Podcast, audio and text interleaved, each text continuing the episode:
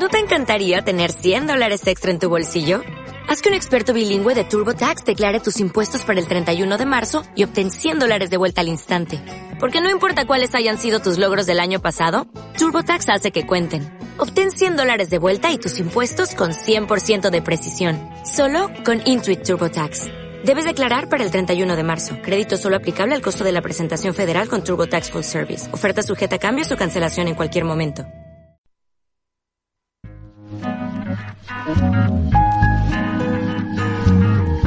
La esencia del vino.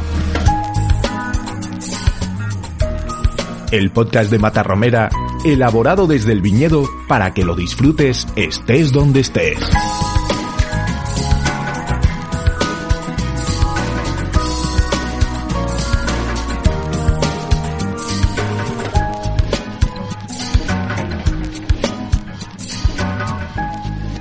Hola amigos, bienvenidos al quinto programa de La Esencia del Vino, el podcast de Matarromera que como diría Matías Pras y cada día el de más gente, porque nos sentimos muy felices de que cada semana seáis más las personas que os sumáis a este Sanedrín de apasionados y entusiastas del vino, del medio ambiente, de las personas y de la vida en general.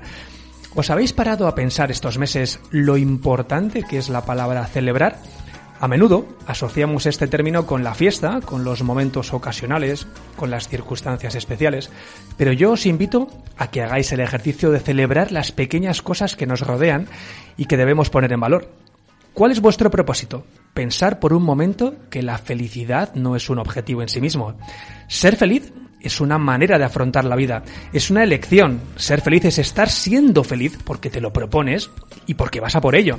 Y por eso, en Matarromera somos así, somos de celebrar. De celebrar y de sentirnos plenos por la gente que nos rodea, por las conversaciones como esta, por la familia, la amistad, por un buen paseo en la naturaleza o por una buena conversación por disfrutar de un atardecer en el horizonte o por estar a punto de finalizar ese libro interminable. Celebrar, porque cada día que no celebres es día que no volverá y porque te sobran los motivos para descorchar esa botella de vino que llevas tiempo guardando en el trastero y que ahora es el momento de saborearla con ganas. Puestos a celebrar, queremos compartir con todos vosotros esta celebración sonora que hemos preparado para hoy con las noticias positivas que tanto os gustan y una entrevista a uno de los influencers más especiales del mundo del vino. No faltará nuestra recomendación gastronómica ni nuestra historia que hoy viene de mitología llena de dioses de vino. En este podcast estrenamos nuevas secciones, una nueva compañera y hasta un concurso que contará con vuestra participación. Con este menú, ¿no tenéis ya ganas de ir descorchando la botella? Os habla Roberto Sanz desde el viñedo. ¡Comenzamos! La esencia del vino. El podcast con más sabor para descorchar cuando quieras. Que el vino es un placer de este mundo, pues no lo teníamos absolutamente claro desde hace tiempo, pero que puede cruzar el espacio parece de ciencia ficción. Y eso mismo nos lo va a contar Rebeca Bezos en su repaso por la actualidad, ¿verdad? Sí, sí, Robert. Hoy iniciamos la sección con un experimento, veréis. 12 botellas de vino tinto de Burdeos han pasado 14 meses en la Estación Espacial Internacional. El objetivo es estudiar cómo afectan la ingravidez y la radiación espacial al proceso de envejecimiento del vino. Al mismo tiempo, y como parte del estudio, otras 12 botellas permanecieron en la Tierra, selladas y a una temperatura constante. Los expertos ya advierten que habrá diferencias, al menos en cuanto al sabor. Rebe, pero yo creo que esta, si corrígeme si me equivoco, pero no es la primera vez que se manda alcohol al espacio, ¿verdad? Exacto, pero ojo, ¿eh? siempre en nombre de la ciencia, que quede claro. Una conocida marca de cerveza norteamericana ya envió semillas de cebada a la Estación Internacional, también una productora japonesa de whisky. El experimento actual lo ha puesto en marcha una startup de Luxemburgo que cuenta con el apoyo de científicos de las universidades de Burdeos y Baviera. Bueno, me parece muy bien. Yo creo que siempre que se ir al espacio y se demandan con vino, mejor todavía. Os contaremos aquí en la esencia del vino las conclusiones de estos expertos y según informe de Guardian, planean realizar una cata de estos vinos a final de mes con los mejores catadores de Francia. Vamos con más información. Bueno, pues atención ahora a los wine lovers españoles asentados en Reino Unido, porque una empresa británica busca a alguien que pruebe sus vinos durante un año sin necesidad de salir de casa. Básicamente, Robert, esta es la oferta de trabajo. Sea, vino en casa para probarlo, pero Rebe, esto no es un trabajo, esto es, esto es un premio. Estoy seguro que a nuestros oyentes les encantaría un puesto como este. ¿Y se sabe algo de los requisitos que piden? Pues mira, la persona no tiene por qué ser una experta sommelier, pero sí debe tener pasión por el vino, eso está claro. Lo mejor es que además de recibir un año, vinos tintos, blancos y rosados, le pagarán 200 libras al mes, es decir, unos 300 euros, vaya. Y todo eso por, por probar vino en casa. Y decías que la convocatoria es válida solo para los residentes en las Islas Británicas, ¿no? Ay, Dios. Bueno, no nos dejes así. ¿Alguna buena nueva para ir finalizando? Venga, pues os voy a presentar a The One que, aunque tenga nombre de grupo de pop británico, en realidad es un pequeño aparatito que cambiará la vida. Si te encanta tomarte tus vinos, pero siempre acabas con un dolor de cabeza monumental al día siguiente, las resacas son de órdago, entonces esto te interesa y mucho. Resulta que existe una varita, nuestra amiga de One, que lleva un filtro en el extremo que lo que hace es eliminar las histaminas y los sulfitos de todo tipo de vino, blanco, tinto, rosado, y que son los responsables de esos dolores de cabeza y resacas. En tan solo tres minutos tu vaso de vino estará purificado y listo para consumir, dicen, y no le habrá cambiado ni el sabor, ni el olor, ni el color, ni los antioxidantes, ni los taninos, ni nada de nada. Es decir, es un producto americano, ronda los 40 euros y además se puede encontrar en Amazon. Y seguro que en apenas unas horas lo tienes en casa. Aprovecho para recordar a los fans de Amazon que también pueden encontrar allí nuestros vinos. Así es. Bueno, pues muchas gracias, Rebe. Volvemos en unos minutos con, contigo con el estreno de nuestro concurso y la primera participante. Me voy preparando ya para el estreno, Robert. Vino para dos, por favor.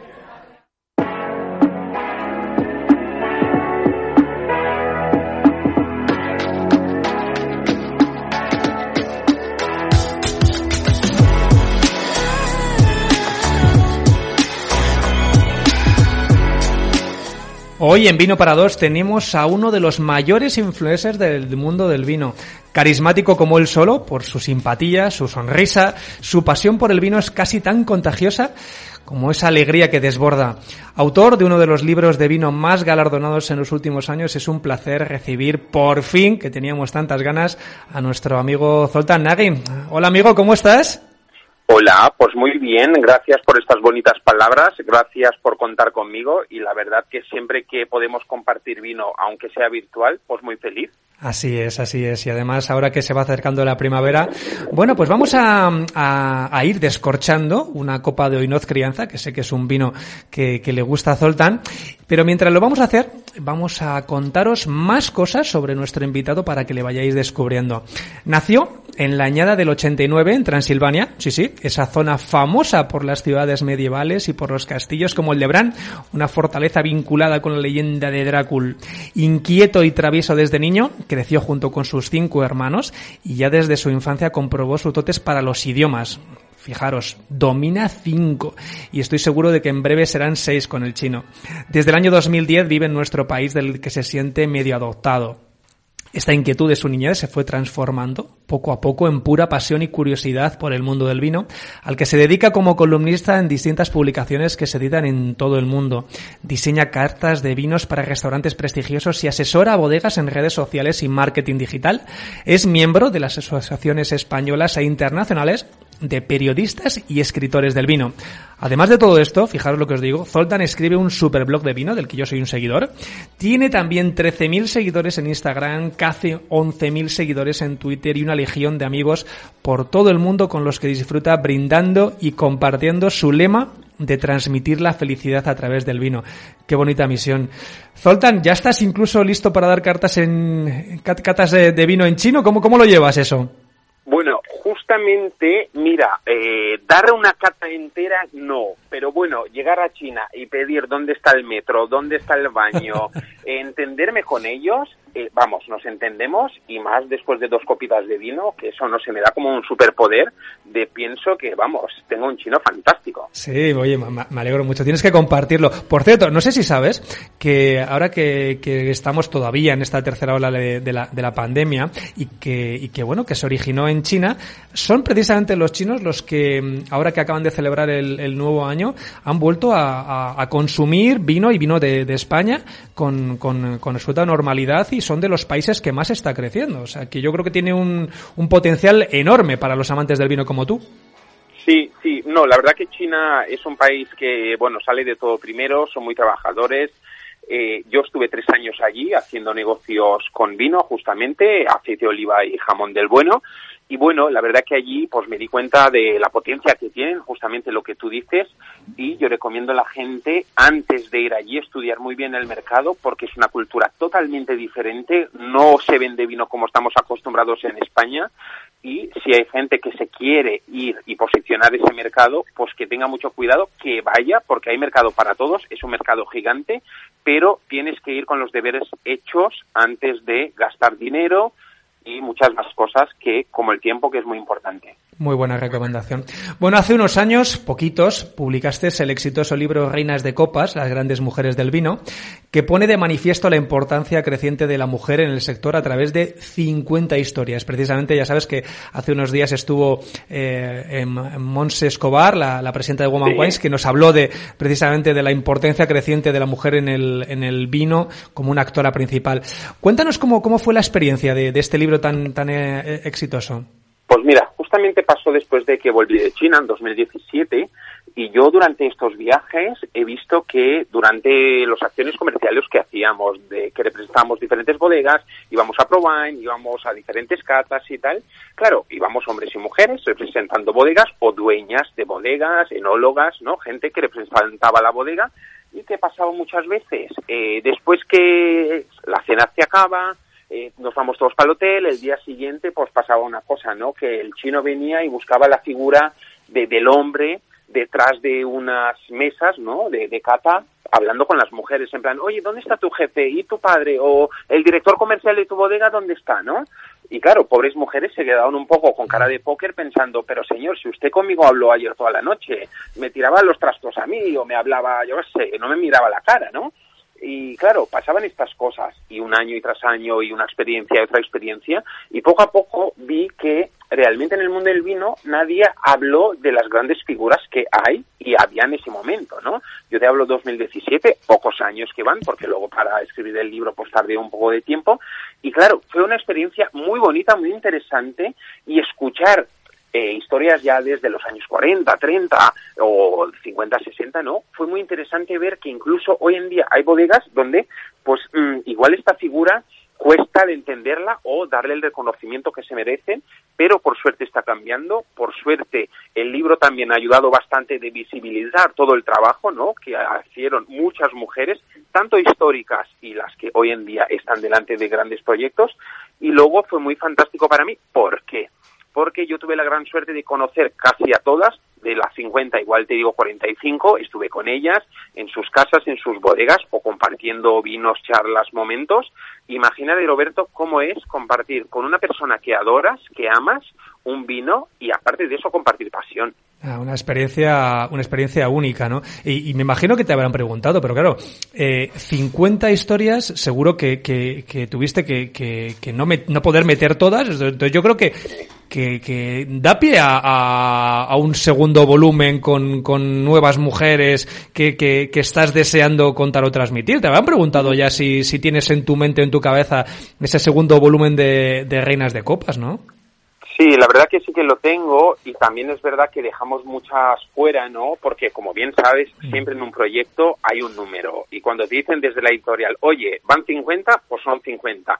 Y entonces allí es donde empieza a quién meto, por qué meto, por qué no meto, ¿no? Todo el tema de figurar personas y personajes en este libro. La verdad que también es difícil porque en España hay tantísimas mujeres que merecen estar, no solo en mi libro, sino siempre se merecen estar reconocidas y fue un poco difícil, pero también te digo que la lista se llenó súper rápido porque España tiene un potencial tremendo y aparte hay grandes proyectos en España que poco a poco se están conociendo y reconociendo internacionalmente gracias a estas bellas damas. Hay grandes mujeres y, más que las va a haber, como bien decías, para, para esta próxima década. Yo ya sabes que me declaro absoluto seguidor tuyo en las redes sociales. Me, encanta y a la gente que nos está escuchando yo eh, les recomendaría y les sugeriría que, siguieran a, a, al Zoltán en, redes sociales porque transmute, transmite el, mundo del vino con frescura, con, con mucha cercanía y, con mucho dinamismo, ¿no? que yo creo que es muy importante. ¿No crees que esto mismo eh, es más necesario que nunca para, para poder conseguir atraer al mundo del vino a los más jóvenes, sobre todo en un país como, como España, que, que es un gran productor, pero que en el consumo de renta per cápita, sobre todo entre los más jóvenes, pues tenemos un pequeño problema? Bueno, eh, gracias. Yo creo que es verdad que estas tres palabras, lo que tú decías, frescura, cercanía y dinamismo, me, me, definen, ¿no? En este caso, por cómo hablo, cómo comunico en las redes. Espero que la mayoría les guste, aunque tú decías que hay tantos seguidores, tantos tal. Eh, bueno, es interesante ver que la gente te sigue de alguna manera y a veces no me doy cuenta, te lo prometo. Y a veces pues también meto la gamba y digo alguna tontería, pero ¿por qué? Porque tengo esa emoción y sabes esa que dices, mira, pienso esto y lo digo. Y a veces no me doy cuenta y digo, vaya hombre, ya lo he dicho, pero no debería, ¿no?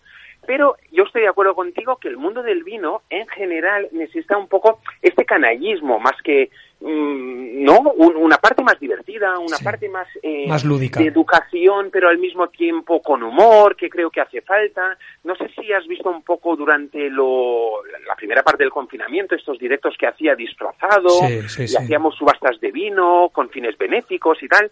Quiero decir, el mundo del vino necesita ideas nuevas, gente nueva, ¿vale? Que viene la gente muy preparada, hay mucha gente ya en escuelas de hostelería, de sumillería, de diferentes ámbitos en el mundo del vino, viticultura y todo esto, y yo creo que hace falta comunicar el vino con esa simpatía, con ese canallismo, nunca olvidar la esencia y nunca faltar, ¿no? al respeto a nadie y ninguna parte del proceso, como todos son importantes, pero si queremos llegar a depende qué tipo de público, hemos de cambiar también el mensaje.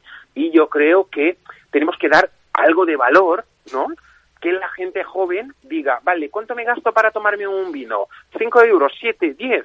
Pues, a ver, ¿qué hago o cómo enamoro a esta persona joven? Joven no sé cuánto es para ti, yo diría unos 25 años más o menos, porque yo empecé a tomar vino con 24. Hmm. Entonces, claro, hay que cambiar el mensaje y hay que ver hacia dónde vamos y a quién buscamos para que la gente al final siga, ¿no? ¿A quién hacemos, no de, no de influencer, porque igual no es la palabra exacta, pero esa persona que sea como, mm, bueno, que lo siga la em, gente, Embajador, asesor, eh, eh, hay que, hay que, hay que acercarlo, ¿no? Y yo creo que, que es importante. Y, y, no está reñido para nada eh, ese dinamismo con, con el conocimiento. Fíjate, yo no sé si muchos oyentes nuestros saben que una persona como Zoltán ha catado más de 10.000 vinos en solo 5 años. A mí me parece es una heroicidad. Fíjate que nosotros catamos muchos vinos en la bodega, pero es que esto es catar una media de más de 5 vinos al día durante 5 años. Es, es, es de órdago, ¿eh? ¿Qué tiene, pues que tener, ¿Qué tiene que tener un vino para que, para que lo puedas conservar en, en tu memoria. Porque claro, en, en, tantos vinos yo estoy seguro que, que habrá algunos que, te hayan marcado diferencialmente. ¿Y, qué tiene que tener? ¿Qué propiedades o características tú destacarías para que lo puedas conservar en, tu memoria, en tu retina? Pues mira, eh, justamente que hablamos de Oinoz, ¿no? El crianza que tengo aquí delante de Tempranillo, pues mira, por ejemplo, me gusta este vino porque dice, o sea, dice que no habla el vino, ¿no? Habla cuando lo catas que San Vicente de la Sonsierra es un pueblo que tiene un carácter muy especial hablar de degustar este vino, ¿no? Entonces, este vino te queda en la memoria porque tiene ese frescor, tiene ese paladar amable, es el tanino súper suave y es como el zumo de uva, ¿no? Esa fruta muy fresca y te apetece beberlo y no te das cuenta y esta tarde lo abrí con mi amiga y la chica me dijo, es que este vino es tan bueno porque estoy a punto de acabarlo. Y nos acabamos la botella en media hora entre los dos. invita, es un vino que invita. Exacto, invita, es un vino muy placentero, es un vino resultón, ¿no? Es un vino que si sería ya de noche y podíamos salir, ahora ya estaría yo listo de mambo, ¿me entiendes? Entonces, para mí un vino tiene que tener, pues bueno, equilibrio. Yo creo que la parte más importante, primero, la nariz tiene que invitarte a meterlo en la boca, a pasarlo por el paladar. Luego, si en el paladar te gusta porque es golosón, porque es eh, suave, porque eh, te acaricia el paladar, te va a gustar ese vino. Y luego, una vez en la boca te lo tragas y pasa, si es un vino que te llena la boca, tiene cuerpo o por algo te marca, ese momento puedes concentrarte y te marca con algo, seguro que será para la memoria. Pero volviendo a 10.000 vinos catados, tú bien sabes, Roberto, nosotros y yo en mi caso, en Barcelona, te hablo antes del COVID, ¿eh? había ferias de vino lunes sí, lunes también. En esas ferias hay pues 20 bodegas mínimo. Cada una, si viene con cinco vinos a catar, imagínate que Cierto. te pones. Luego, por la tarde hay otra cata. Y luego por la noche había normalmente una cena maridaje de la bodega tal que venían a Barcelona a presentar. O me fui al concurso mundial de Bruselas, donde fuimos 200 personas a catar 8.500 vinos. Yo no he catado 8.500 vinos, pero en una semana catas 50 vinos al día. Si calculas, llegas rápidamente porque como un profesional del vino, una persona que trabaja en restauración, en restaurantes de estrella Michelin, donde viene mucha gente a presentarte vino a diario, quieras o no, cuando sales con tus amigos, que tú sabes, tienes amigos del mundo del vino o no, pero casi siempre te juntas, yo traigo un vino, yo traigo otro vino, y a veces, pues bueno, sueles catar muchas cosas. Es verdad que es una cifra loca también y también llama la atención porque sabes que en una bio en internet pues tienes que poner algo loco y la verdad que suena gordo, ¿no? Pero yo creo que sí sé que se puede llegar. Sí, sí. Y esto por decir los últimos cinco años que me dedico profesionalmente. Y los que quedan, Zoltan, y los que quedan, como digo yo, y los Oh. que quedan, ¿verdad? Sí, sí. Es, es, es importante. Oye, me han soplado, no sé si, si me puedes contar algo, me han soplado que estás elaborando un vino con tu pro- propia marca para exportar. ¿Qué nos puedes contar de esto? ¿Esto es, esto es cierto?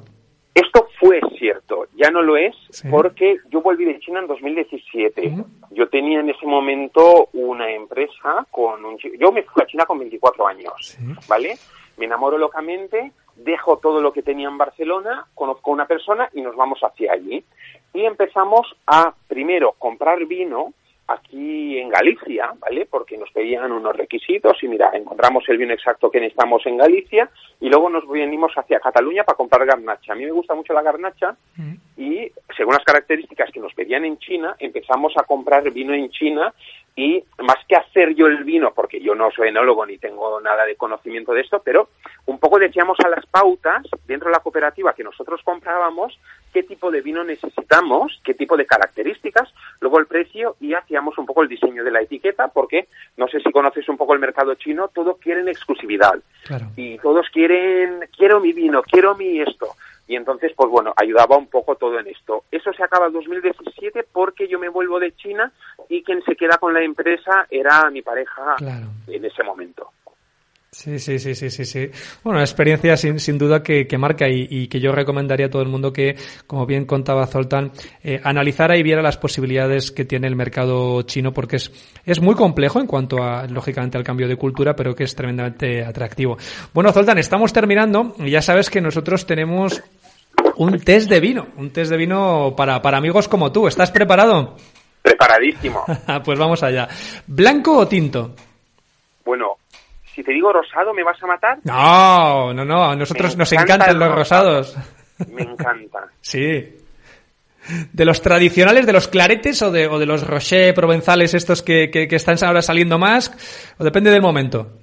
Depende del momento, como bien sabes Roberto, cada vino tiene su momento, como cada momento tiene su vino y yo me adapto. Bueno. ¿Solo o en compañía?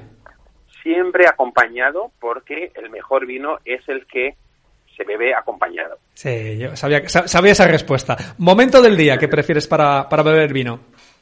Bueno, mira, a la hora de comer me gusta tomarme una copita porque luego tengo que trabajar luego y ya te digo, a partir de las seis con un aperitivo, pues y en adelante. Qué rico ese momento after work que hay por la tarde, media tarde, ¿eh? Bueno, bueno, bueno. Un plato que te encante maridar con vino. Pues mira, me gustan mucho. A mí, te, te voy a- algo sencillo, ¿eh? Los macarrones con atún de mi amiga Pilar son lo mejor del mundo. Y mira, siempre que voy a su casa, bebo un rosado, así fresco, estilo provenzal, Sí. y a ella le encanta porque mi amiga no entiende de vinos, pero cocina súper bien. Pero, ¿sabes ese momento que te recuerdas a un vino especial? Pues siempre llevo un rosado que a ella le gusta y nos acabamos la botella. Y te digo algo fácil, ¿eh? Para no venir aquí y decir, mira, este plato con este. Intento No, pues me alegro que me digas eso, porque no hace falta algo tan, tan, tan, tan suculento, algo tan especial, algo tan sibarita para eh, disfrutar de un vino. Es así, me parece, me parece estupendo. Oye, un lugar donde te perderías y qué vino te llevarías. Pues mira, si podría, me llevaría burbujas. Porque ya que me he perdido, creo que las burbujas dan alegría y para más o menos pasármelo bien y, no sé, de alguna manera encontrarme en seguridad, llevaría burbujas. burbujas. ¿Te gustan las burbujas a ti? Sí, sí, sí, me, me gustan mucho, sí, sí. Además, me gustan mucho eh, en contra de, ese viejo cliché de, tomar solamente para, para celebraciones. A mí me gusta comer con, con espumosos, con un buen cava, un buen champán. Me, me gusta durante toda la comida. Los más versátiles del mercado. Sí. Sí, sí, así lo pienso yo también. Oye, un brindis, ¿por qué? Estamos eh, ahora ya en 2021, tenemos que ser positivos. ¿Por qué brinda Zoltán? Pues mira, eh, primero brindo por todas las mujeres que hacen vino, porque son mis musas, son mis inspiraciones. Eh, la verdad que he aprendido muchísimo de ellas. Luego brindo por la familia Matarromera, por todo el trabajo que hacéis de I D, que realmente creo que hace falta muchísimo en el mundo del vino. Creo que es un gran trabajo que se habla muy poco de él y realmente vosotros allí lo estáis haciendo fabulosamente. Brindo por ti, por, había, por pensar en mí y luego que haya salud y que nos podamos ver lo antes posible para brindar pues realmente físicamente, ¿no? Y pues de allí que salgan muchos momentos placenteros. Pues esperamos que eso sea, eso sea real y, y, que muy pronto podamos tenerte pues visitando nuestras bodegas, brindando contigo y, disfrutando mucho. ¿Te ha gustado esa copa de, de hoy, bueno, me ha encantado, no solo la copa, como te decía con mi amiga, me encantó la botella entera y espero que toda la gente que nos escuche que prueben estos vinos porque realmente te atrapan y quedan para la memoria. Pues me alegro muchísimo. Querido Zoltán, ha sido un verdadero placer compartir esta copa de, en vino para dos. Te deseamos mucha suerte en todos tus proyectos, que sigas sonriendo, que sigas comunicando, que sigas disfrutando y ya sabes que aquí tienes tu casa. Muchísimas gracias, os mando un abrazo fuerte y no olvidar que el vino siempre con moderación. Siempre, siempre. Un abrazo muy fuerte. Salud. Hasta luego, gracias.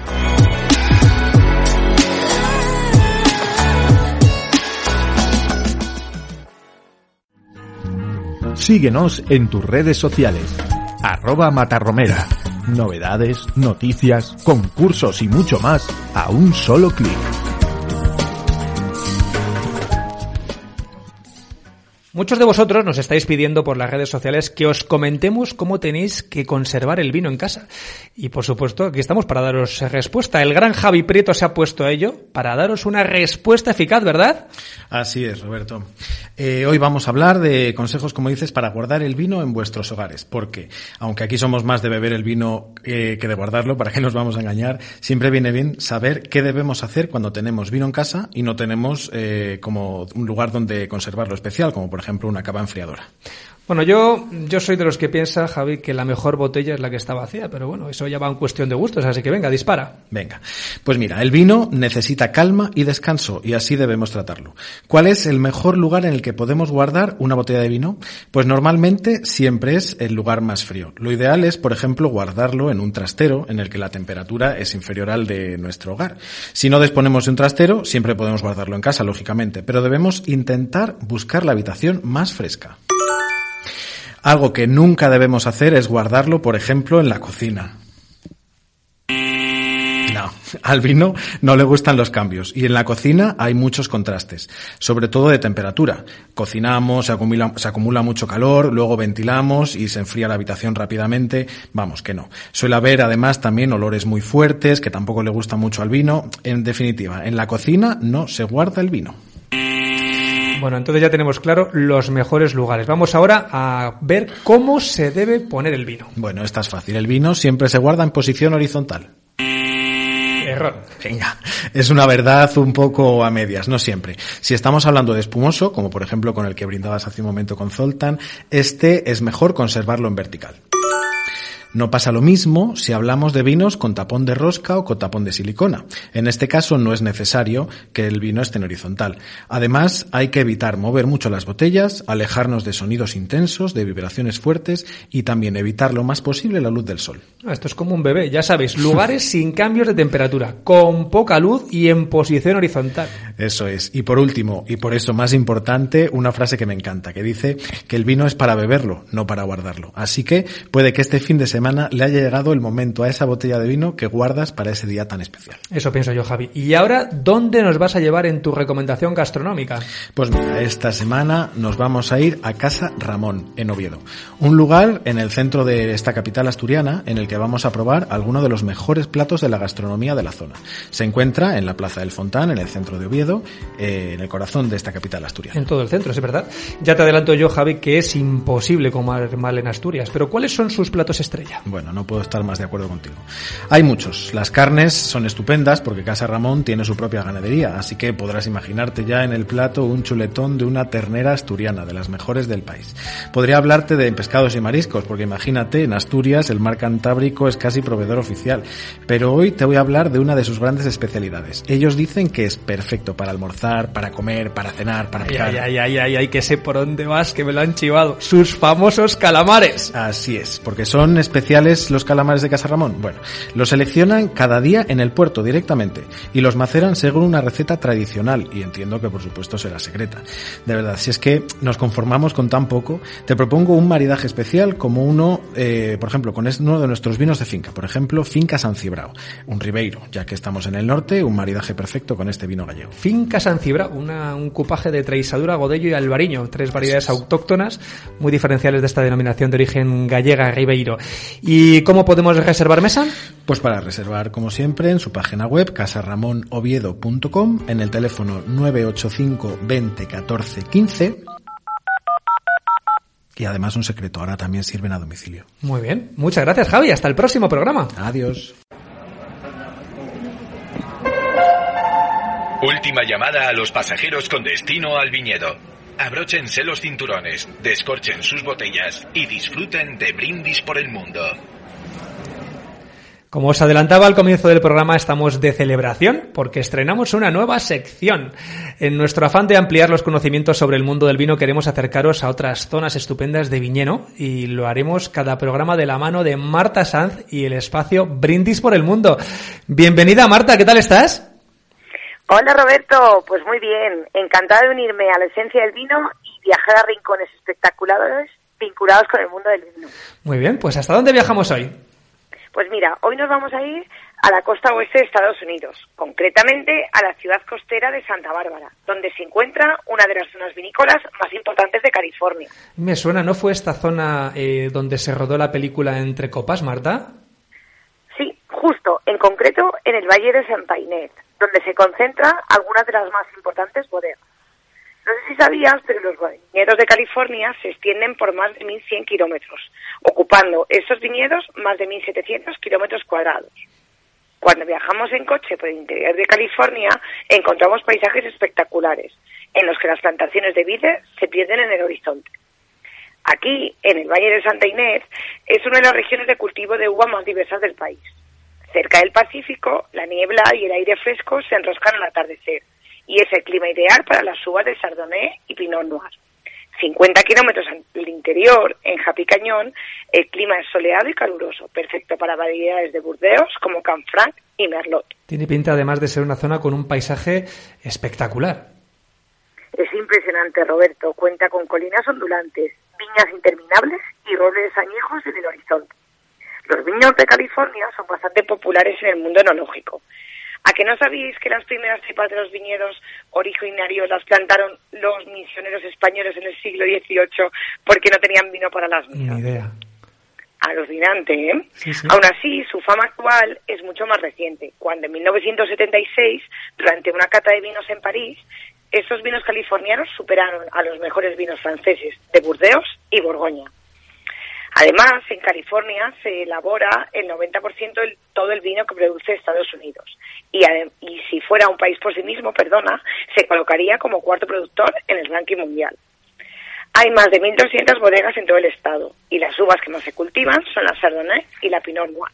¿Es verdad que los vinos californianos tienen, tienen más graduación o me quieren misonar? Sí, sí, efectivamente, Roberto. Es habitual que estos vinos superen los 15 grados y esto es debido a que las uvas tienen más azúcar porque llueve menos y eso permite recoger las uvas más maduras.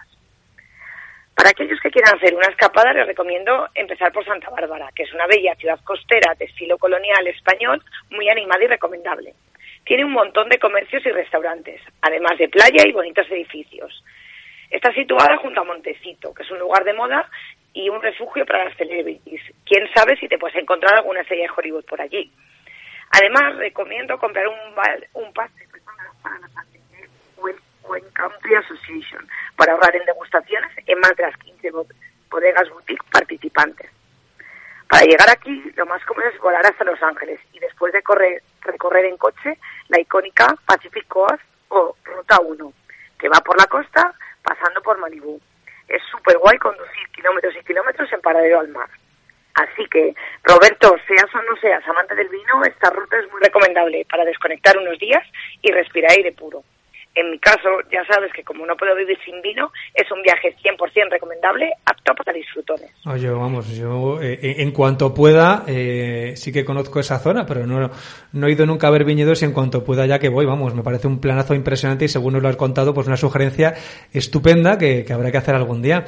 Pues muchas gracias, Marta, esperemos ansiosos conocer el próximo destino de Brindis por el mundo y cuídate mucho esa garganta que para ser el estreno has hecho lo que has podido, así que enhorabuena y muchísimas gracias muchísimas gracias. Un placer. Nos vemos en el próximo programa. Hasta pronto. Gracias, Marta. Y ahora, en la esencia del vino, ponemos a prueba tus conocimientos con el test Divino. Os lo veníamos avanzando desde el último programa, os lo hemos dicho en nuestras redes sociales, os lo hemos contado a quien lo ha querido escuchar y hoy inauguramos nuestro test divino, ¿verdad, Rebe? Tachan, tachan, damos la bienvenida a nuestra primera concursante que además la tenemos muy cerquita, Robert, porque es de Aranda de Duero y toda una wine lover. Hola María. Hola, buenas tardes. Bienvenida. Oye, cuéntanos tu devoción por el vino. Pues mira, eh, todo lleva desde pequeña porque mi familia está rodeada del mundo del vino, mi abuelo, y luego pues no sé, me encanta el campo, y siempre lo he visto vendimiar, yo también lo he hecho desde pequeña y bueno, que al final acabé estudiando el mundo del vino.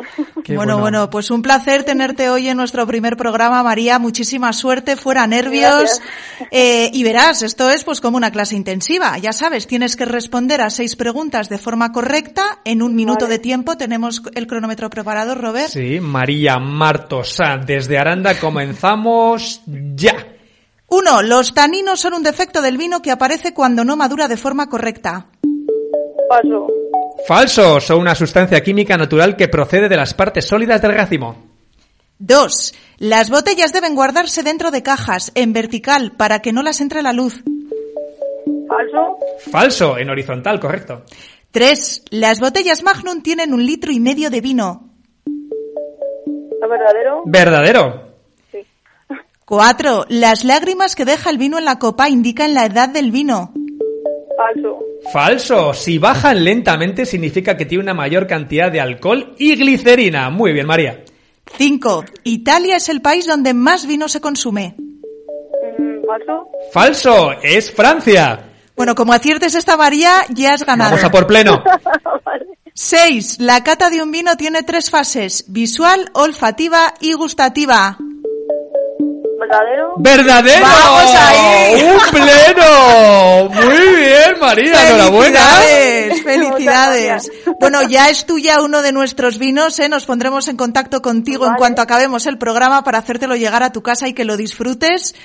Vamos, Roberto. gracias. Concursante de 10. Ha dicho que, era, eh, que toda su familia estaba vinculada con el mundo del viñedo y solamente con ver su perfil de las redes sociales hemos dado cuenta que era una avanzadilla muy, muy, muy, muy, muy importante. ¿Qué vino le vamos a hacer llegar, Robert?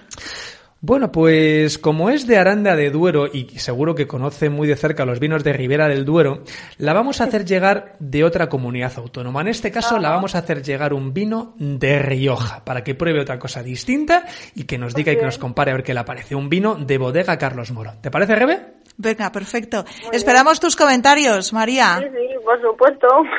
Muchas gracias, María. Hasta pronto. A vosotros. Adiós. matarromera.es Visita nuestra tienda online, de vino en vino, sin ir de tienda en tienda. En el programa anterior, si os acordáis, nombramos muy por encima a los dioses del vino. Así que en este podcast vamos a conocer un poco más sobre el vino en la mitología de nuestra wine lover favorita. Hola María, ¿cómo estás? Hola Roberto, ¿qué tal? Eh, pues mira, eh, la verdad es que los más conocidos ya sabemos que son Baco y Dioniso, pero ya antes de estos dos dioses había un primer dios del vino. Eh, para conocerlo tendríamos que remontarnos al año 2700 a.C. y a un lugar tan singular como Sumeria, una región del sur de la antigua Mesopotamia. En este territorio ya se honraba a una diosa relacionada con el vino, Gestín, cuyo nombre quiere decir madre cepa. Y ahora vamos a viajar hasta el antiguo Egipto para conocer quién era Ator. Ator.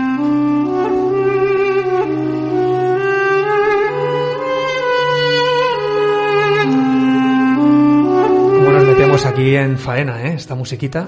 Pues esta música nos lleva directamente hasta Egipto para conocer a Ator, que es la diosa menos conocida de las deidades del vino y sin embargo muy importante en la mitología egipcia, tanto que era su figura la que se tallaba en las ánforas de vino. Considerada la diosa de la alegría, la embriaguez, el vino, la música, el baile, vamos, de la juerga. Tal cual. El nombre de Ator tenía un significado muy profundo, la madre divina que renueva todo lo existente. Pero no nos engañemos con el bonito significado de su nombre. La diosa Thor debía tener un genio terrible que solo se calmaba con vino. Durante el reinado de Ra, al que el pueblo no tenía mucha simpatía, el genio de Ator llegó a unos límites tremendos. Enviada por el faraón para terminar con aquellos que estaban en su contra, llegó un momento en el que la sed de sangre le nubló el juicio y para detenerla le hicieron creer que el vino era sangre para que lo bebiera.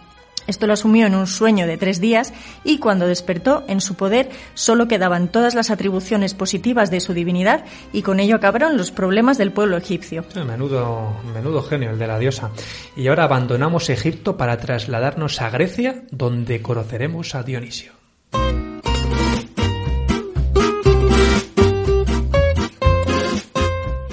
Pues Dionisio, como ya sabemos, es el dios del vino en la mitología griega, hijo de Zeus y Semele. Cuando era joven, Dioniso descubrió la viticultura y se dedicó a ella, pero Hera, hermana y esposa de Zeus, lo hizo enloquecer y vagar por el mundo, ya que Hera sentía muchísimos celos de las mujeres mortales a las que se unía Zeus y a sus hijos, como era el caso de Dioniso. Curado de su locura por la diosa Rea, se dedicó a enseñar todo lo referente al vino y su producción en muchos lugares de Asia. Dice la leyenda que Dioniso estaba enamorado de su joven amigo Ampelo y que le regaló una cepa de vid que había en lo alto de un árbol, llena de racimos. Tentado por las apetecibles uvas, Ampelo subió al árbol, pero cayó del de lo alto y murió. Dioniso lo transformó en una constelación para recordarle siempre. Fíjate qué bonito, Roberto. Precioso, sí. Y de ampelo precisamente viene la ampelografía, que es el campo de la botánica que estudia las variedades de vid y sus características. Lo desconocía por completo. Y ahora ya nos vamos acercando un poquito más a España y por supuesto con parada obligatoria en Italia.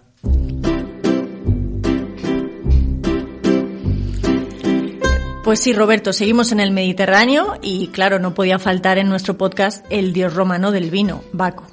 Era hijo de Júpiter y en su honor se celebraban las bacanales. Según cuenta una historia, Baco en uno de sus viajes encontró una pequeña planta, la desenterró y se la llevó metiendo su tallo en el hueso hueco de un pájaro. La planta creció, dejando sus raíces al descubierto, así que buscó un hueso más grande y metió el tallo en el hueso hueco de un león, pero pasó lo mismo, las raíces crecieron y quedaban fuera. Entonces encontró un hueso de un burro y finalmente ahí puso el tallo de la planta hasta que pudo plantarla.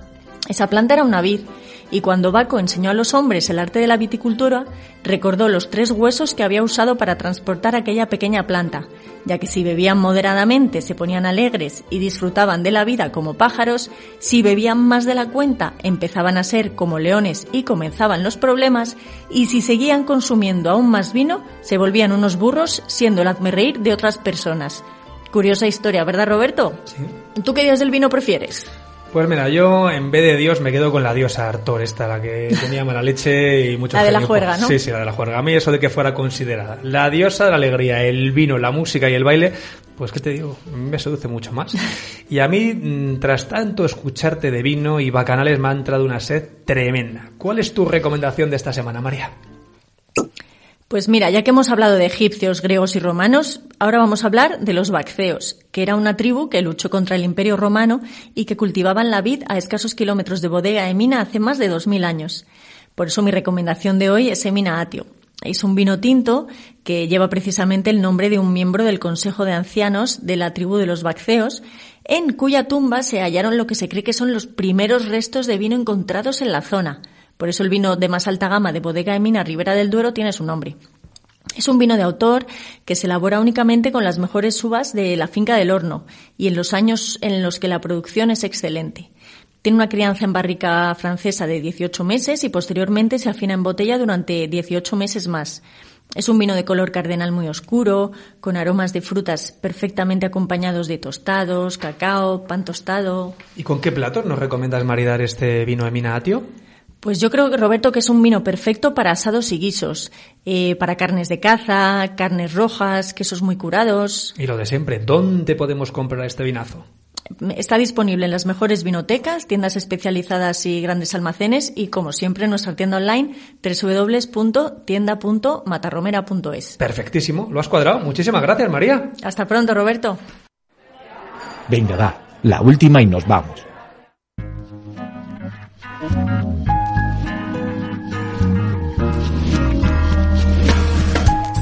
Bueno amigos, ahora sí hemos llegado al final de la esencia del vino de Matarromera. Ha sido un programa pues de lo más completo, lo habéis visto, y esperamos que os haya gustado, que hayáis aprendido un poquito más, os hayamos entretenido y despertaros esas ganas de celebrar de la que os hablaba al principio del programa. No os podéis perder el próximo podcast porque contará con un pintado de auténtico lujo al que os encantará escuchar una persona espectacular que seguro que os va a gustar mucho. Así que nos vamos, pero recordar como siempre que el vino se disfruta con moderación y la vida con una copa llena de pasión. Hasta pronto, salud.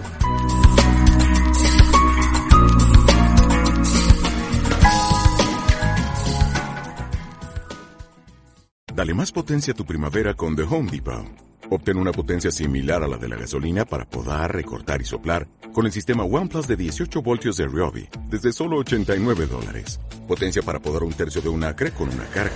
Potencia para recortar el césped que dura hasta dos horas.